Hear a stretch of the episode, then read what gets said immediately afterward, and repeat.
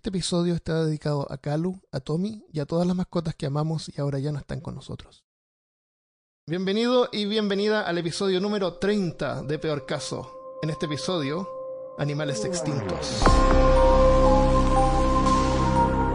Hablándote desde los lugares más en peligro de Austin, Texas, soy Armando Loyola, tu anfitrión en este podcast sobre ciencia, historia y cultura de lo extraño, terrible y perturbador. Esta semana conmigo desde Austin, Texas, Cristian Rosinque. Dentro de la manada se puede ver al macho alfa tratando de conquistar a las hembras que estén en calor. Vean cómo este torpe que trata de conseguir una de ellas es botado de su grupo. Sus genes no serán reproducidos. Este es el reino animal. Bienvenido a Discovery Channel. Discovery Caso. Oye, se nos extinguieron el resto del grupo. Sí, ¿no? A Christopher se le, se le expiró su, el internet porque hay tormenta. Eh, Milko tal vez iba, iba a estar con nosotros, pero se le cortó la luz. Y el show debe continuar, así que a lo mejor va a quedar un poquito corto el episodio, pero vamos a hacer lo que podamos con Christopher porque queremos que nos escuches y tengas algo para oír eh, este lunes, para alegrarte la semana. Aunque el tema de hoy no es muy alegre. No es muy alegre, pero dado, digamos, las noticias que muchos de ustedes notaron de pronto, eh, es algo relevante. Definitivamente relevante, pero creo que Armando y yo vamos a tomar esta oportunidad no solo de hablar de ejemplos de animales que ya no están con nosotros, pero de pronto un poco más, darles un, eh, darles información de pronto a, los efectos a largo plazo o de pronto cosas que se pueden considerar para la preservación de especies en el futuro. No sé, es, es algo bien relajado, no tenemos... Mira en- cómo te comprometes. Bueno, Yo les voy a contar eh, algo, pero eh, más adelante. Eh, ¿Tú quieres hablar sobre... Vimos una noticia sobre un macho, murió el último macho de una especie de rinoceronte. sí, el, Y yo sé que ese es tu animal espiritual. uno de ellos. Pero lastimosamente también me di cuenta que Sudán, el último macho en cautiverio de la especie rinoceronte blanca, murió, pero mm, lo, ¿cómo se dice? He was put down. ¿Lo, lo, lo echaron a dormir? ¿Cuál es el término? Lo pusieron a, lo pusieron a Sí, lo dormir. pusieron a dormir eh, por su edad y ciertas condiciones con- eh, físicas con las que él había estado lidiando por varios años, dejando entonces ahora con solo dos hembras en total de la especie rinoceronte blanco, una que fue su hija y otra que fue su nieta. Y pues no sé, como para comentarles, eh, yo desde chiquito yo también siempre fui súper interesado con, con todo lo que tenga cachos, vacas, toros, jabalíes pero por alguna razón los rinocerontes quedaron como emprendidos en mi disco duro y siempre van a tener como un lugar especial en mi corazón. Ent- Entonces como que cuando leí esa noticia dolió un poco, ¿sabes?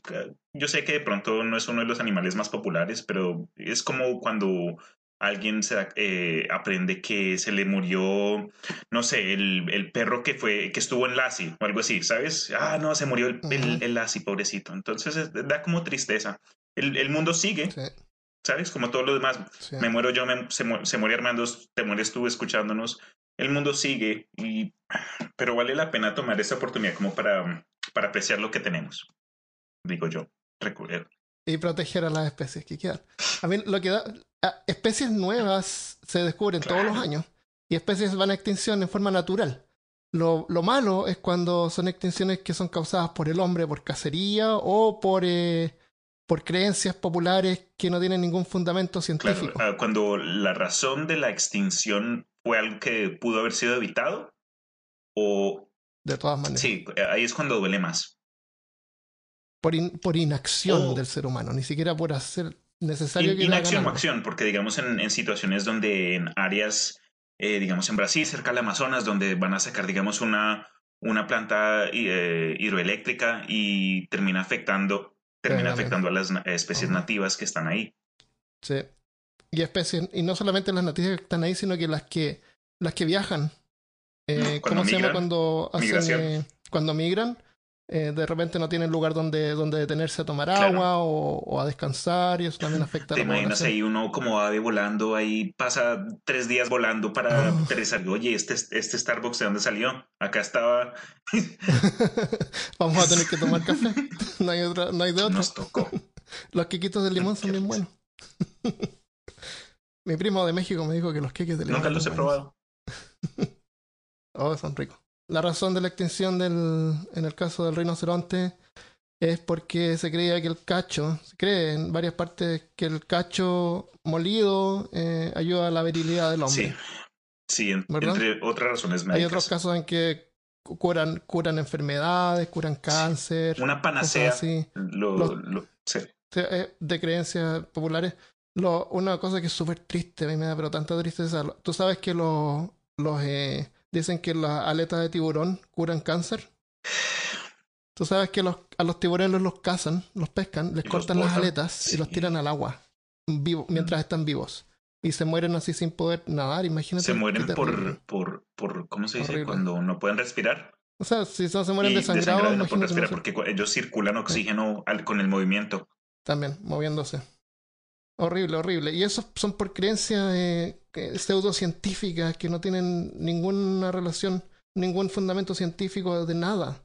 Eh, también está siempre la creencia. Ah, la razón por la que creen que el, que el atleta tiburón cura cáncer es porque creen supuestamente al tiburón no le da cáncer. Sí, entonces por esa razón, entonces si uno come tiburón, eh, no, le va a dar cáncer no tiene ninguna relación lógica. O sea, ya, a lo mejor sí, tú dices, tiene una tiene sentido. Si es que, claro, yo viviera en el siglo XVI, pero no hay ningún estudio científico que, que demuestre eso. O sea, eh, las ratas topo tampoco les da cáncer. sí, eh, están debajo de la tierra, afortunadamente, sí.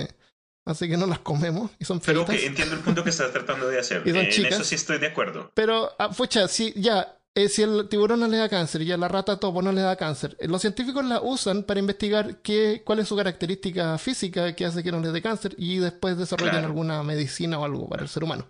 Pero comiéndoselo. Eso, ¿sabes lo que me suena? Muchas de, de esas acciones que, digamos, tribus se enfrentaban unas a otras y en ciertas culturas, no todas, pero el, el, acto de comer parte de, eh, de, alguien que tú mismo venciste supuestamente otorga propiedades, su inteligencia o su velocidad. Eso lo hablamos parece en algún episodio de Puede ser, eh, uf, hermano, ese fue como que el, el décimo episodio que, que, hicieron ustedes. Sí, sí, cuando, cuando éramos más chistosos, más graciosos. antes de que llegara yo, mal caro. Cuando, eran cuando tomábamos licor. No, ah, es la, la, época dorada de ustedes dos.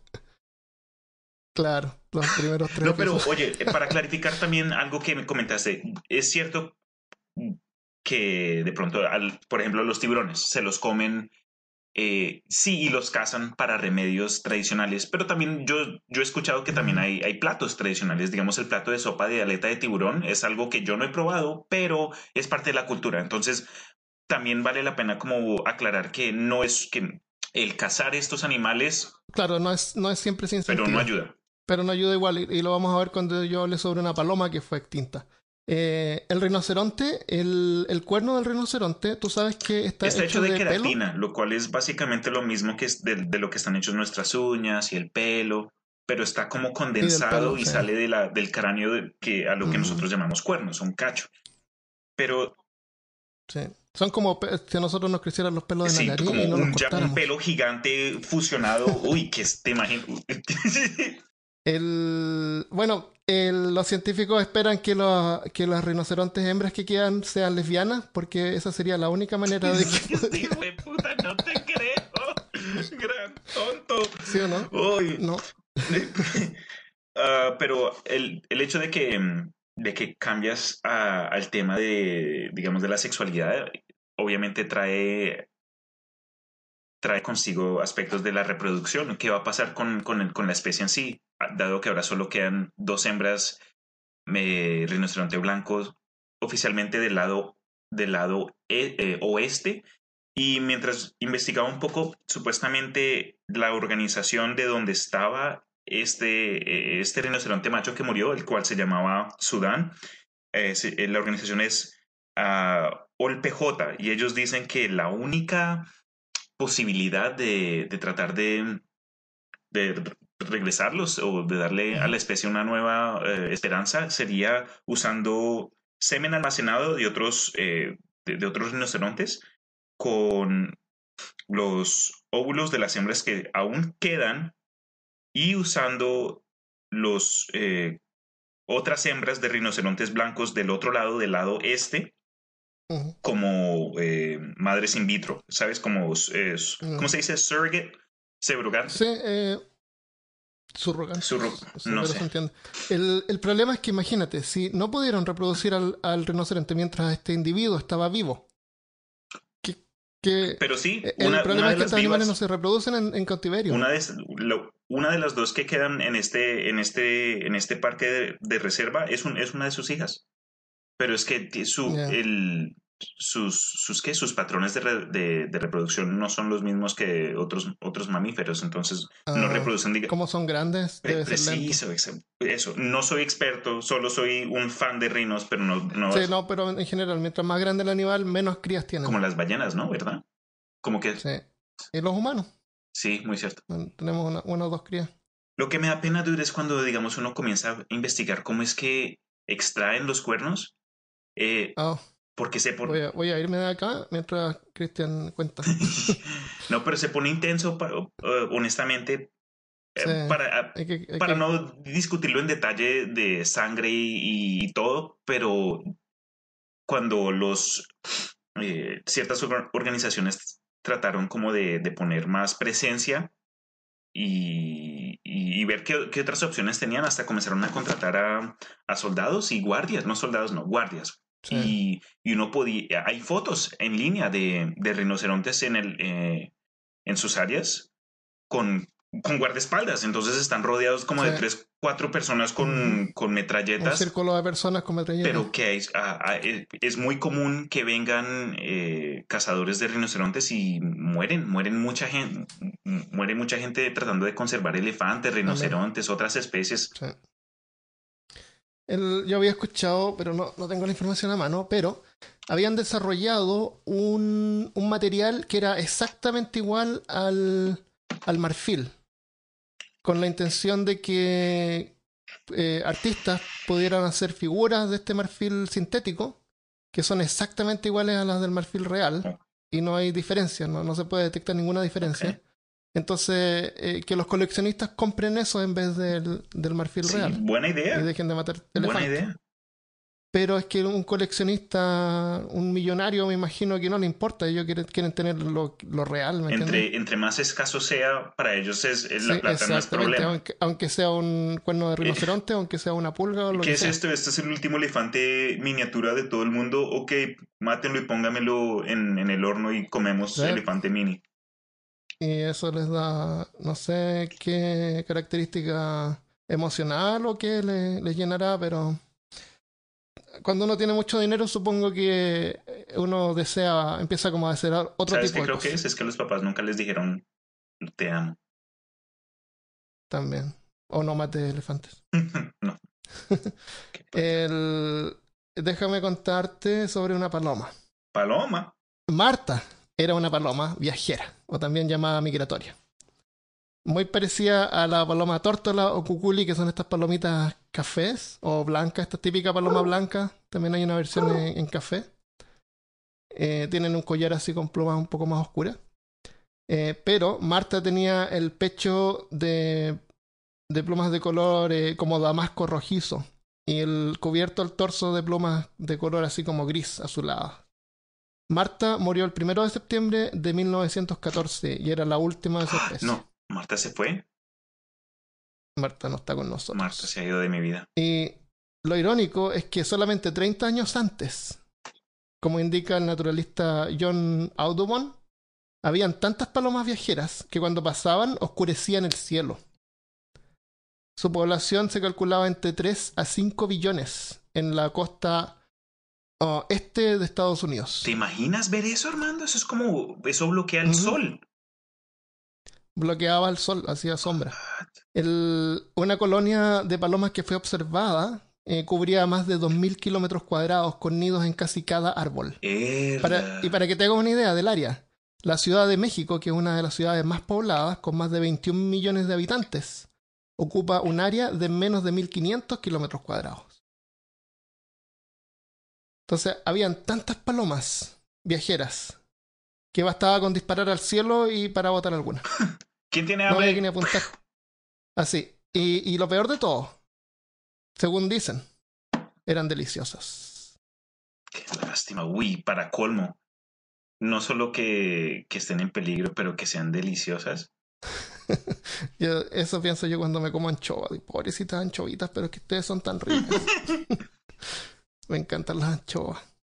Anchoas. No quiero, no Anchoas. quiero verte comer anchoas nunca en mi vida. Porque si le hablas a tu comida, como que, como que no te dejo. No, no le hablo de comida, pero a la, a la comida, a la carne que como la venero en el sentido de que no dejo que muera en vano. Me la como toda. Ah, ok. Bueno, Eh, para los primeros inmigrantes de Estados Unidos fue una fuente de alimento, como dices tú. No, no las mataban porque una cosa extraña, no, porque se alimentaban de ellas. Y, y habían tantas que parecía un recurso inagotable. Y en ese tiempo no había ciencia o la gente no sabía de la, de, no había ninguna razón para pensar a, a qué ritmo se podían Claro. recuperar. Habían un montón. Eh, luego, con la introducción del ferrocarril, se dio origen a la industria, que fue el fin de las palomas. Porque con eso ya las podían cazar y las podían mandar al otro lado del país y llegaban frescas. Entonces las empezaron a exportar, ya había gente que eran cazadores expertos y era una industria. El, problema es que estas palomas no, no eran animales domésticas, no, no eran animales domésticos criados en forma controlada, como la gallina o el vacuno. Eran animales salvajes. Y, con su, y su caza fue, fue tanta que disminuyó la, la población al punto que no se pudo recuperar. En 1902 se dice que fue la caza cesó por completo, pero ya era tarde. Quedaron algunas en cautividad que fueron muriendo.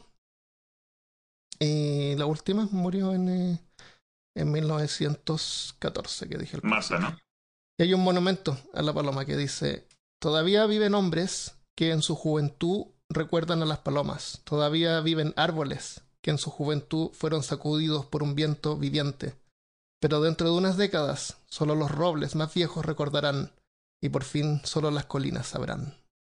Monumento a la paloma de Aldo Leopold. Supuestamente la Marta, la paloma, cuando falleció, la, la rellenaron y ahora está en exposición en el Museo de, de Washington, el... ¿Cómo se dice? Sí, con su pareja, no me acuerdo el nombre. Las palomas, eh, si tú miras, observas estas palomas cafés, la- a las tórtolas, siempre andan en parejas porque ellas tienen parejas de por vida. Así que siempre que veas una va- van a haber dos. qué. Si es que, si es que tienen suerte. si es que tuvieron suerte. Tú contabas sobre el caso de los rinocerontes y hartos animales que están extintos y, y en lugares así como en África hay reservas, ¿no es cierto?, donde los cuidan y los protegen a, la- a los que quedan con, y, hay, y hay inversión científica para poder eh, recuperar a la especie, para procrearlos y que, y crezcan de nuevo. Y varias, ve- varias veces pasa de que una especie que está en peligro de extinción deja de estar en peligro de extinción, lo cual es bueno. Y como tú dijiste, tienen que contratar guardias, ¿no es cierto? Sí. Tienen que, hay una inversión ahí, eh, los terrenos cuestan dinero. ¿De dónde sale todo ese dinero? ¿Corporaciones o de pronto Son corporaciones, son instituciones sin fines de lucro, Sí. sea, pero ¿de dónde sacan ese dinero? Porque tienen que pagarle sueldo a la gente. Y es carísimo. Yo te voy a decir de dónde sale ese dinero. ¿Tú te acuerdas hace, creo que fue hace un par de años, cuando salió una foto de un dentista eh, que había matado a un león? Y, y salió una foto de él con el león y eso lo llevó a la Sí. ruina. Porque la gente no le gusta la cacería Sí. y se jactaba. lo o pusieron por todo lado, por Facebook y Twitter, lo pusieron por todos lados, le destruyeron su negocio y todo. ¿No es cierto? Eh, si tú escuchas a un cazador, a una persona que, que practica la cacería, siempre te va a decir que los cazadores son siempre ecológicos y ellos ayudan a la preservación de, de estos animales. ¿Cómo? Diablos puede ser que ellos ayuden si es que van a matarlos por deportes. Eh, una persona común y corriente lo encuentra una cobardía, ir a matar a un animal con un arma. ¿no Mm, es cierto? Lo que pasa es que varios de estos animales, como los rinocerontes o los elefantes, cuando se empiezan a poner viejos, muchas veces eh, terminan enfermándose y muriéndose de todas maneras. y también se vuelven violentos Sí, se vuelven contra, locos. contra sus propias especies y pueden matar otras, otros de, de su misma especie, de su misma familia. Entonces, todos los años en Estados Unidos y otras partes, me imagino, de Europa, hay em, subastas de animales para cazar. Los Oh, cazadores wow. más ricos van a estas subastas y dicen, ya, tenemos este león que tiene, no sé, no tengo idea cuánto dura un león, pero digamos que vive 30 años. Y este león tiene 29 años y se va a morir o está enfermo, qué sé yo.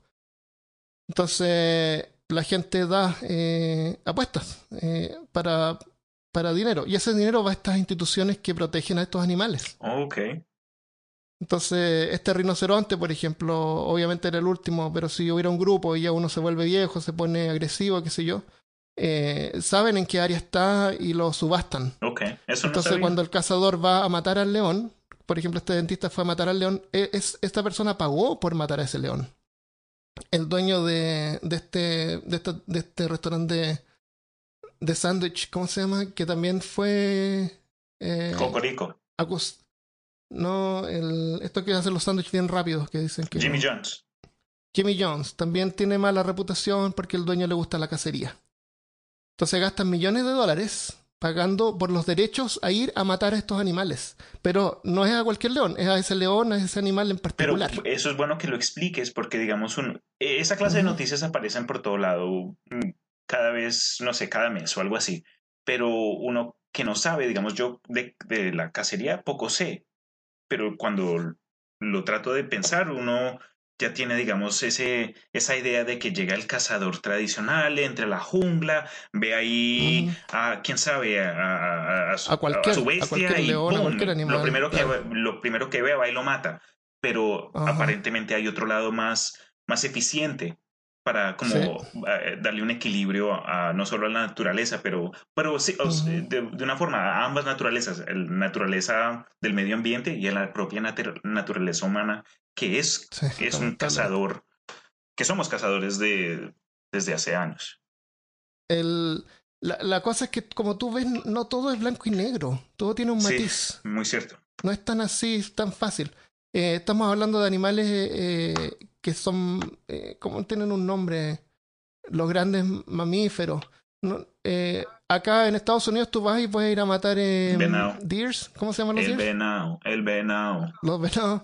Claro, eso ahí no tienes que pagar nada, pero ocurre que también hay sobrepoblación. Entonces los tienen que controlar sí- sí. y los cazadores controlan Toca- eso y a su, comprar y a su vez se divierten haciéndolo y eso yo lo encuentro así como es como un sentido bien irónico Muy bien. Como bien penca que, que sea así, pero te- resulta que de esa manera juntan el dinero, porque esta gente rica paga millones por eso, paga mucho dinero, no sé si millones, pero mucho, y eso ayuda a, a proteger a las especies en extinción, en, en peligro de extinción. Wow. Sí, es bueno, en las noticias lo único que hacen es, es la parte sensacionalista de que, oh, mira, lo, lo encontraron Sí. y, y, y como tú dices, nadie te explica cómo funciona. Algo que quería comentar antes de que hubiésemos desviado a lo del lado de, de la economía, de, de la cacería, o los permisos, no, no, ec- no economía, fue acerca del dodo, porque creo que ya cada uno de nosotros ha escuchado acerca de el pobre dodo, que fue un pájaro el cual creo que, creo que fueron menos de 50 años de- desde que fue descubierto, se extinguió. Y fue por, por la, su introducción al reino humano. Pero lo que me dio risa fue que le pusieron ese nombre porque supuestamente en esa época el- la palabra en portugués dodo era estúpido. Y le decían el pájaro estúpido por lo que no le tenía ese miedo al ser humano y, y- y era tan fácil de cazar y, y de matar. ¿Sabes? Uno se le, se, se le arrimaba a uno la pierna y uno le daba ahí un, un piedrazo y ahí va, quedó el desayuno. Te lo.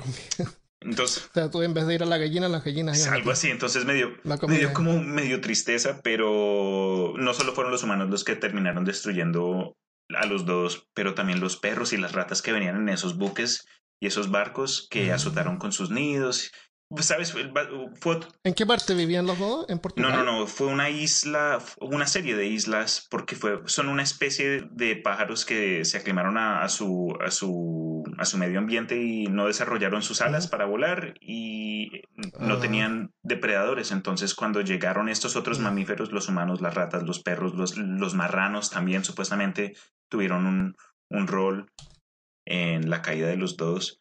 Pero ese, ese es otro ejemplo de una, una especie que no estaba preparada a una introducción de, de una, de otra especie más avanzada. Sí. Estas son unas islas que están en la costa de Madagascar, al sur, Las sureste las de Islas África. Marquis o algo así. Sí. Y supuestamente Mar- Mar- Mauritius, Mauritius. y Reunión. O la única, la única forma que esta gente de estas islas aún pueden recordar el dodo es que es parte de su, de su bandera. Lo, lo- lo último que queda, por lo último que queda del pobre dodo. Sí. Ah. ¿Tenías tú de pronto algún otro? Es que eso, eso es, es- Sí, hay, hay, alguna, hay, algunos, em, hay algunos esfuerzos para tratar de desextinguir especies. Y en el caso de unas ranas, eh, lograron hacerlo como por tres horas, porque los animales mueren. Eh, es, es más o menos igual que en Jurassic Park. Es juntando, cambiando el, el material genético de otro animal dentro de un huevo. Es bien complicado y no funciona.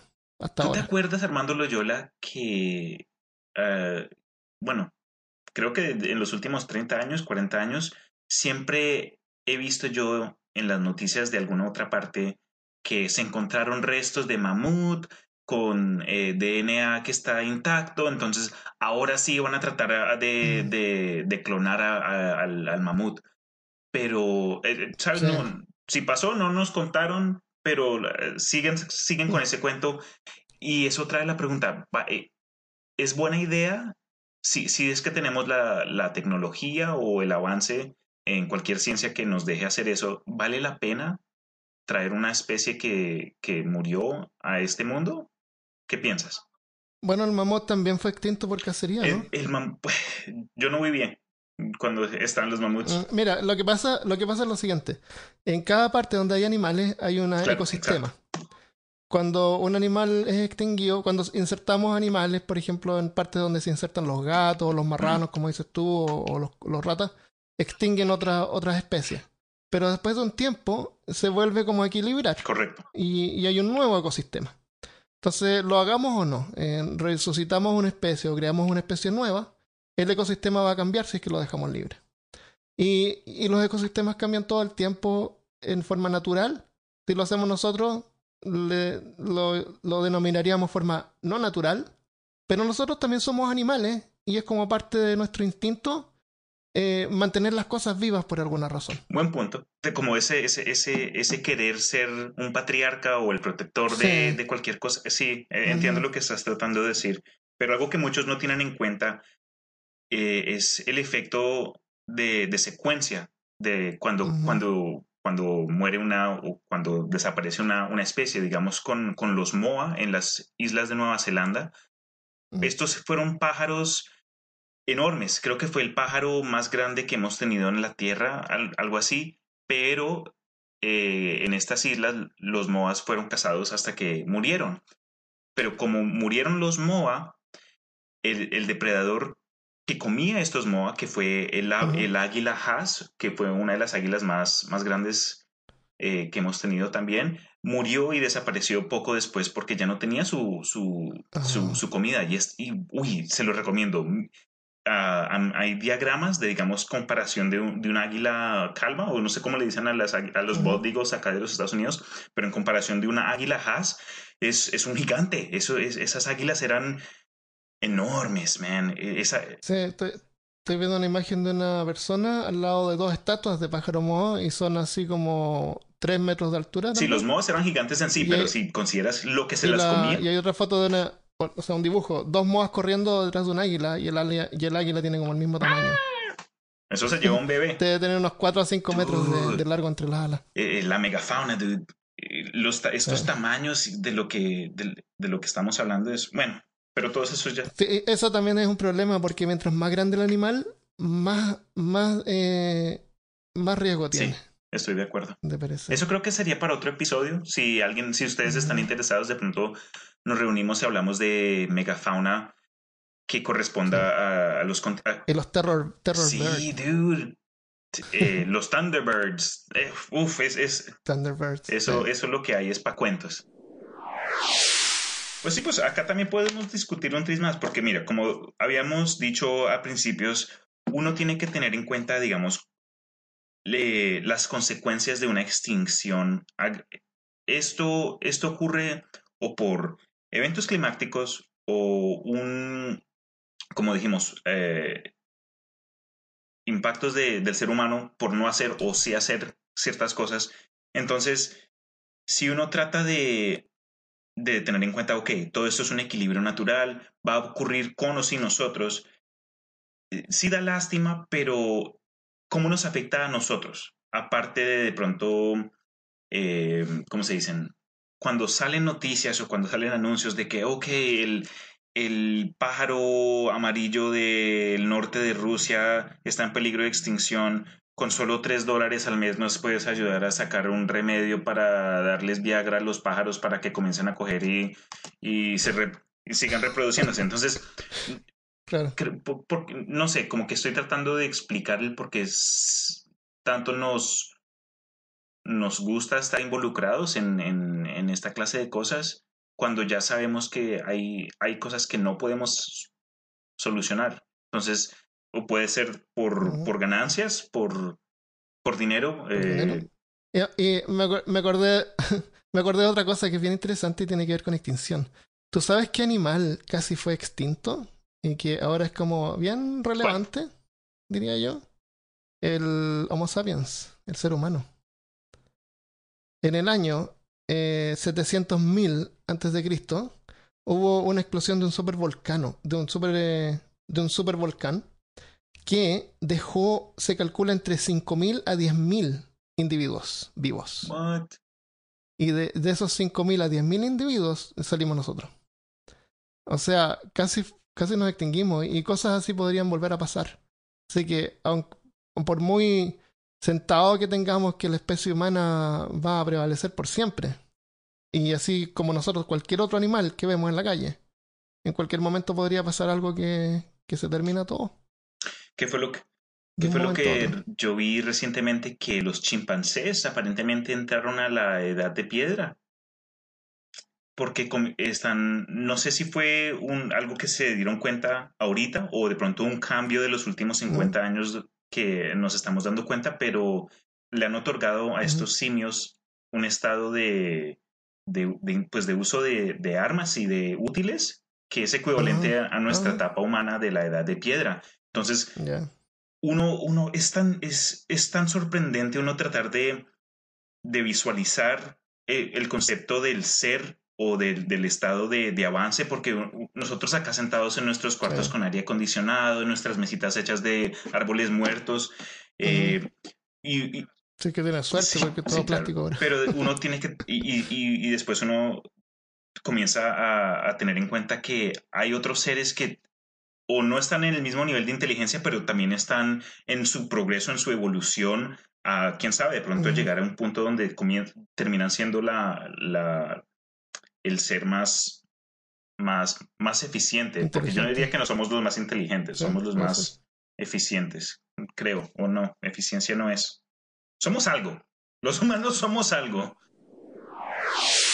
Había otra especie de homínidos que existieron, que existieron junto con los, con los primeros seres humanos, que eran los neandertals, y ellos eran vegetarianos, Porque se los y comieron. se extinguieron. Porque a lo mejor parece, no sé por qué se los por qué se extinguieron, pero se extinguieron. Podrían haber llegado a haber dos especies de eh, No, hay, homínidos inteligentes. sí, Siempre va a haber uno Yo que es más que- inteligente del otro y va a dominar a la otra especie, lamentablemente. Así que sería bien difícil que otra especie pudiera prevalecer y coexistir juntos.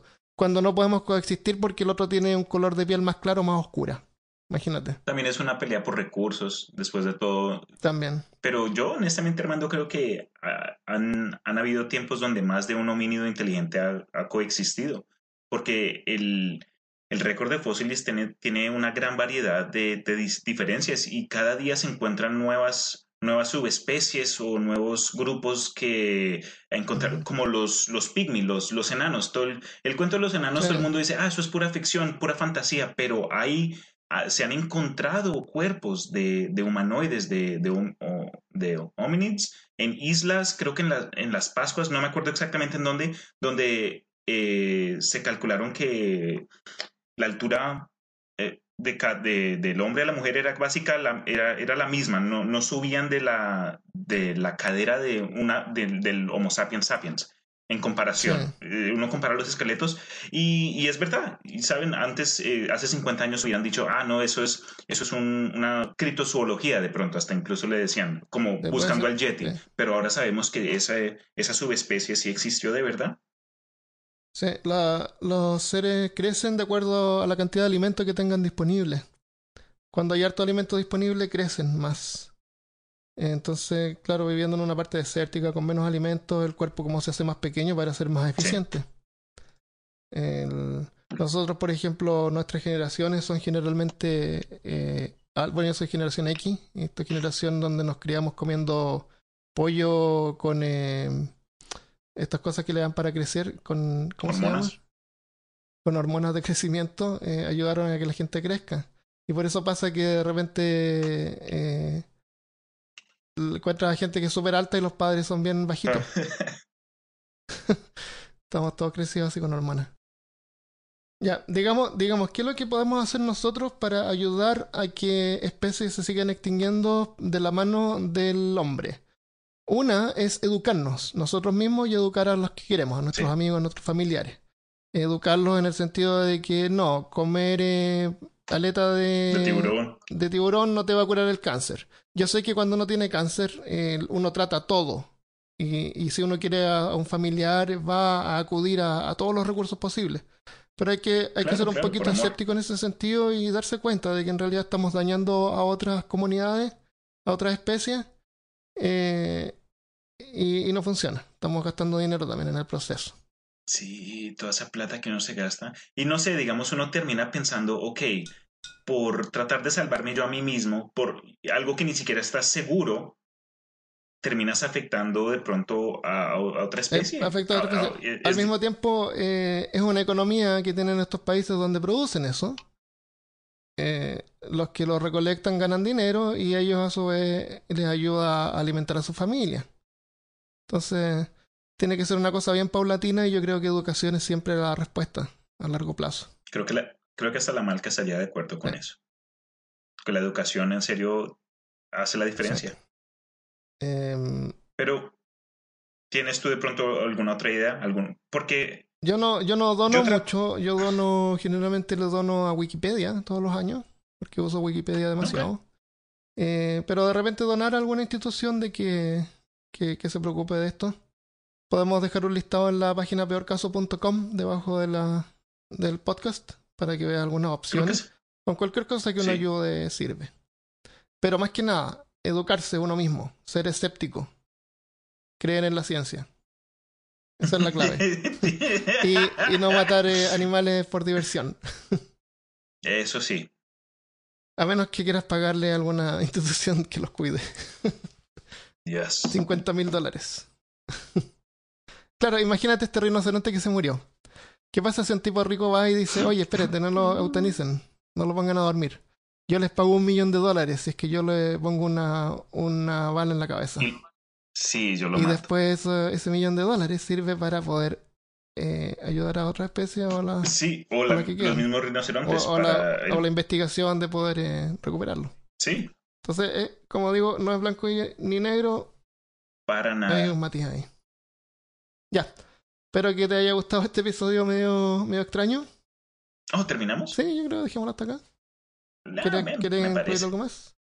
Creo que... Pues no, ¿sabes? La información, como habíamos dicho desde un principio, está un poco aleatoria, por decirlo así. Pues eh, videos y listas de animales extintos y animales que se creyeron extintos pero que regresaron del borde de la extinción. Eso hay por todo lado. Entonces esto fue nuestro intento acá en peor caso para tratar de... Pues no sé, creo que Armando y yo tenemos choques en muchas ideas, pero Por fin, por fin nos, nos encontramos en el medio con algo. Eso, oye, el, el mundo se cambia así de, de, de pasitos. Claro, poco El- a poco. Eh, le- tengo dos agradecimientos esta semana. Uno para César Valencia que nos dejó un mensaje en Facebook. Dice, hola, ¿qué tal amigos? Muy bien podcast de los mejores que he escuchado. Que ese toque que le ponen de humor sarcástico es genial. Reciban un cordial saludo de Oaxaca. Oaxaca. México. México, Gracias. Oaxaca. Espero que en un momento hagan un podcast sobre los terremotos. Saludos. Oh, Este es un man. tema interesante. Sí, ok. Gracias. Muy- gracias por la recomendación. ¿Podemos meter fracking por ahí también? ok. Eh, otro comentario de parte de eh, Rocío Inostroza. Nos dejó una nota también. Dice: divertidísimo. Sigan incluyendo contenidos en su podcast de Spotify. Me encantan sus temas históricos. Eh, bueno, qué bueno que lo escuchen en Spotify, pero también lo puedes encontrar en peorcaso.com y en cualquier otra plataforma de podcast donde se escuchan podcasts. Podbean. El- iTunes. los temas históricos son, como ha visto, uno de nuestros favoritos. Sí. Porque para entender el presente hay que estudiar el pasado. ¿Cuál fue el que, quién, quién fue el que dijo que el que, no, el que no sepa su historia está condenado a repetirla? Entonces, por eso es que acá en peor caso somos amantes de, de la historia. Eso. Al- Eh. Algo que yo sí quería preguntar con respecto al nombre del dodo. Yo, el portugués que sé es eu no falo portugués, básicamente, eso es lo que yo sé. Y si ustedes, los oyentes multilingüe, multilingües que sepan, expliquen o corríjanme, el dodo, ¿qué significa en portugués? Avísenme en, el- en algún comentario en algún lado. De- Porque ahí en eso- Facebook. Sí, quería preguntarle al Christopher por lo que él vive en Brasil, pero es que como supo que yo iba a estar, como me dijo, ah, no, dos crisis como que no, solo puede haber uno. No, no puedo por problemas de, de electricidad o de internet, no sé qué pasa. Pero vamos a tenerlo ahí de vuelta en el próximo episodio. Ya amigos, nos dejamos hasta acá. Bueno, muchachos, Gracias por sí, escuchar. Armando, Que tengan una excelente semana y fue un gusto grabar contigo. nos Cristian, cuidan. sí, lo mismo, no, eh, no se- que no se, nos, eh, no se nos extingan nuestros oyentes. Cuídense, Un abrazo. Chao, chao. hasta luego.